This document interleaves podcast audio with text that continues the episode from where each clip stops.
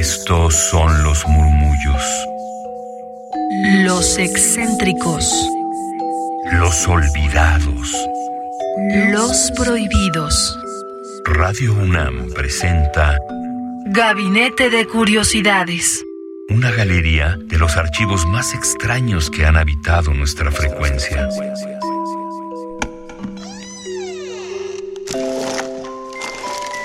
De archivo. Bienvenidas, bienvenidos, bienvenidas a Gabinete de Curiosidades. Y mis queridas almas hercianas, aquí el género trasciende ya que nos convertimos en ondas sonoras, en ondas hercianas precisamente, que viajaremos a un 6 de marzo de 1963 a las 20 horas cuando el programa México y su arte a cargo de Alberto Híjar, este crítico de arte mexicano, junto con Oscar Olea, generaron este programa que fue un breve curso radiofónico sobre la historia de las artes plásticas en México educación a distancia, lo que ahora podemos conocer de forma digital, pues bien, la radio también funcionó muchas veces para hacer estas labores educativas. Así lo fue México y su arte a cargo de Alberto Híjar en voz de Oscar Olea. Esto es parte del acervo histórico de Radio UNAM y hoy lo recuperamos en su aniversario 84. Por siempre, Radio Universidad. México y su arte.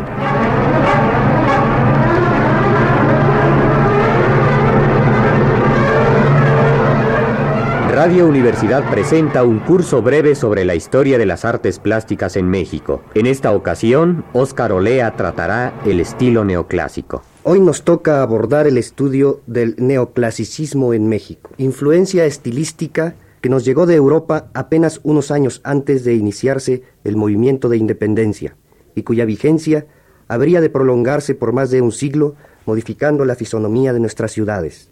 Analizado en nuestro suelo, el arte neoclásico es un fenómeno diferente de lo que pudo ser o representar para el pensamiento y la cultura europea. Para el europeo significaba un retorno a sus propios orígenes, la reconstrucción de su infancia para encontrar un camino que los excesos del barroco en todas sus ramificaciones le había hecho perder. Un segundo y póstumo renacimiento del arte clásico. Para nosotros, el arte neoclásico no representó nunca un retroceso, sino algo nuevo y necesario. Injertados de golpe en la corriente de la cultura occidental, carecíamos de la integración cabal a esa cultura que se nos había impuesto. La colonia nos había mostrado solo una de sus caras, la más nueva para México, pero la más atrasada para la Europa culta de entonces. Nuestro pasado prehispánico había pasado con inusitada violencia de la vitalidad a la arqueología, dos culturas que no tenían nada que decirse, que habían nacido aisladas en el espacio y en el tiempo, no pudieron influenciarse sino intentar el aniquilamiento. Fray Bernardino de Sahagún se asombra de observar cómo los naturales olvidaban sus costumbres y creencias a medida que el español sentaba sus reales. El estilo plateresco, el herreriano y el barroco, por lo que toca a la forma, y un pensamiento totalmente medieval como resultado de la contrarreforma de la que España era el baluarte, constituía nuestra visión fragmentaria y caótica de la cultura occidental, dentro de la que habríamos de encauzar nuestra vida independiente. En síntesis, las culturas indígenas no fueron únicamente influenciadas por la llegada de los conquistadores, como de hecho habría sucedido con culturas menos extrañas, sino sustituidas a tal grado que a solo unos decenios de la llegada de Cortés, lo prehispánico en todas sus manifestaciones propiamente culturales se convierte en algo exótico y hasta cierto punto extraño aún para el mexicano conquistado. Las esculturas indígenas se convierten en piezas arqueológicas y dejan de tener una función viva dentro de la nueva civilización que se va formando. Los mitos religiosos de Quetzalcoatl, de Tezcatlipoca, de Chacmol, tienen que ser a poco rescatados del olvido por los estudiosos, que daban únicamente en pie de aquellas civilizaciones magníficas la herencia de la sangre y el costumbrismo que se manifiestan en el mestizaje y en ciertos usos y utensilios para el trabajo, así como en alguna que otra artesanía menor. Durante la colonia, el indígena no representó un factor de importancia en la creación propiamente artística. Las marcadas diferencias que existen entre el arte español y el mexicano de la misma época son más circunstanciales que fundamentales. La mano de obra menos especializada del indígena y la enorme diferencia histórica y geográfica matizaron el arte de España con características propias de nuestro suelo. Sin embargo, El éxito de la conquista, su instauración definitiva, se logró en el momento en que indígenas y mestizos sintieron más próximos, más vivos, más cerca de su comprensión, un templo cristiano que la más elocuente de las pirámides en honor de Quetzalcoatl. Mas si bien la conquista se había consumado en todos los órdenes, aún no poseíamos un conocimiento cabal de los antecedentes de nuestra nueva cultura. Jamás se había oído hablar ni se tenían evidencias del arte magnífico de los griegos. Únicamente el tomismo había dejado entrever a la mente aristotélica. El arte del Renacimiento nos había llegado ya transformado por influencias visigóticas y mudéjares en el arte de España. A fines del siglo XVIII, existía en México solamente una escuela de grabado donde se enseñaba a los naturales y mestizos los secretos de este arte, y tan buena disposición y habilidad mostraron estos para este tipo de arte, que las autoridades virreinales se decidieron a solicitar al entonces rey de España, Carlos III, la autorización para fundar una academia en la cual se impartieran las clases de pintura, escultura y arquitectura en forma sistemática y sobre todo académica. La gestión tuvo éxito y en el año de 1785 quedó fundada la Real Academia de Bellas Artes o Academia de San Carlos.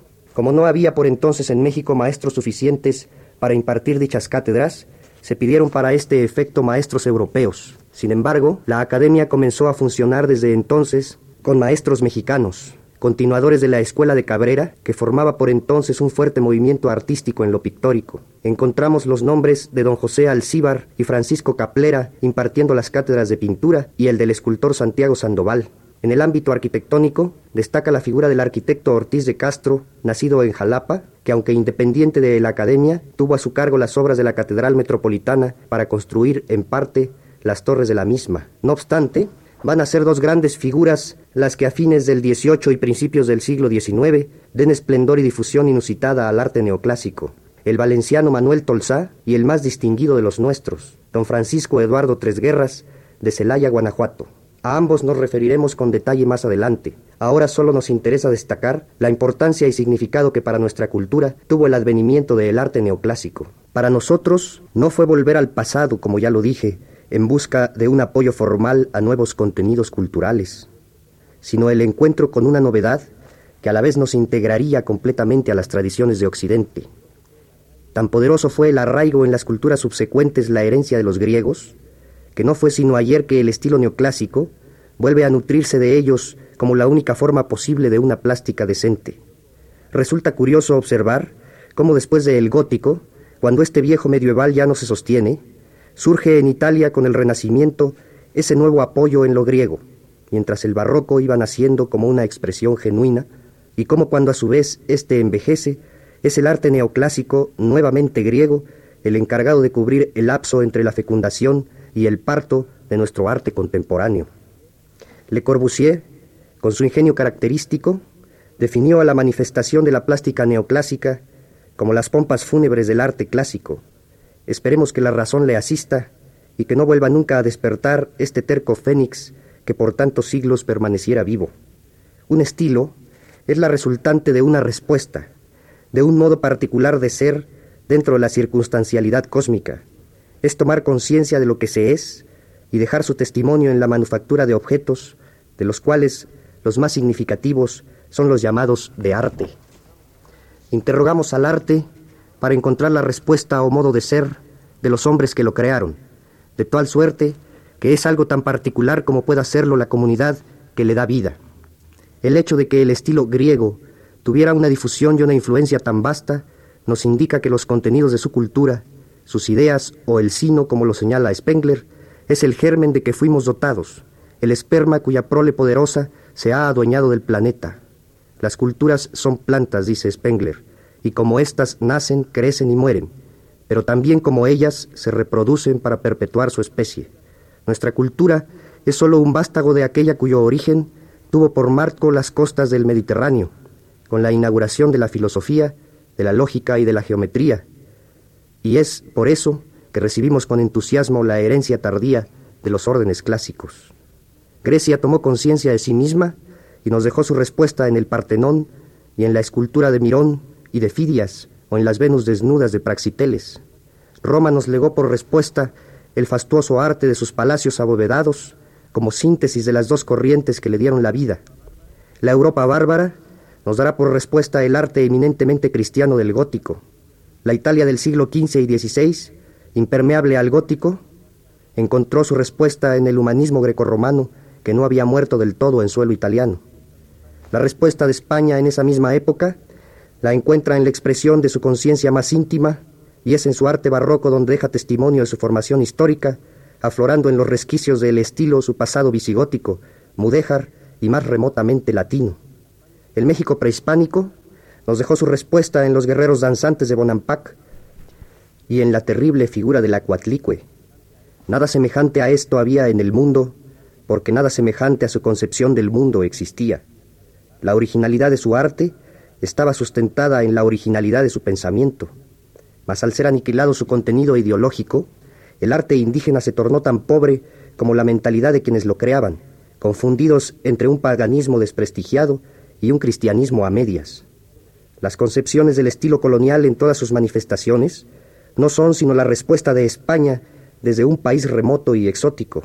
Es el modo de ser del conquistador triunfante que ha logrado someter a sus armas y a sus ideales a pueblos con los que no había tenido jamás ningún punto de contacto. Este lapso de oscuridad estilística, es decir, de inconsciencia por algo que pudiéramos llamar con justicia como mexicano durante la colonia, época de gestación de la nueva y verdadera nacionalidad de México, empieza a ser superada con las fértiles doctrinas del pensamiento liberal que arraiga en las mentes de Hidalgo, de Morelos, de Allende y los hace tomar conciencia de México como algo distinto de España. El movimiento de independencia fue el primer gran paso hacia la verdadera nacionalidad, no solamente en el orden económico y político, sino cultural.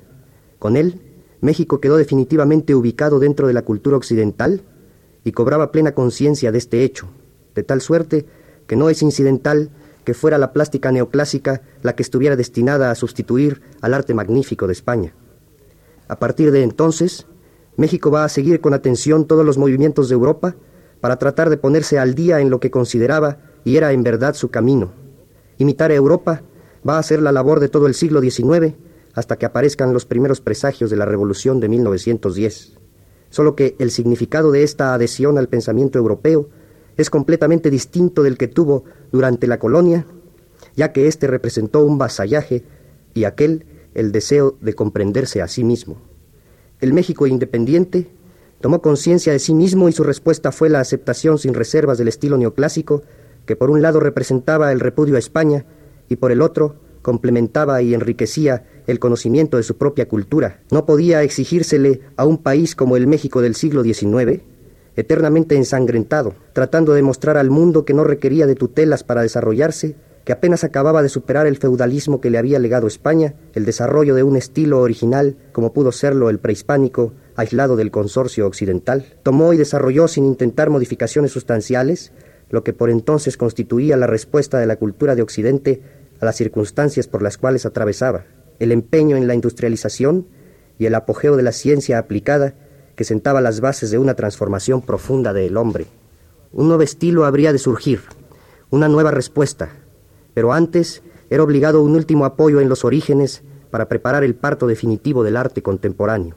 Lo que hemos intentado demostrar en esta primera plática es que el estilo neoclásico de nuestro suelo no fue un mero capricho de la moda de la cual nos hubiera sido posible sustraernos con solo haberlo querido, sino una faceta importantísima y necesaria en nuestro proceso de integración a la cultura a la cual pertenecemos. Hemos querido también destacar el diferente significado que tiene este en comparación con el arte colonial y el arte prehispánico. En las pláticas subsecuentes analizaremos con cierto detalle las características que le son propias y su desenvolvimiento en nuestro suelo.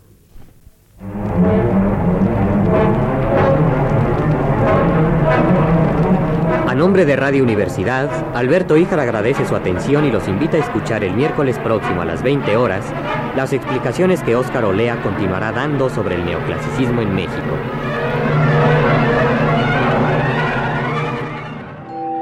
Radio UNAM presentó Gabinete de Curiosidades. Refugio de experimentación, memoria y diversidad sonora. Dispara tu curiosidad en la próxima emisión.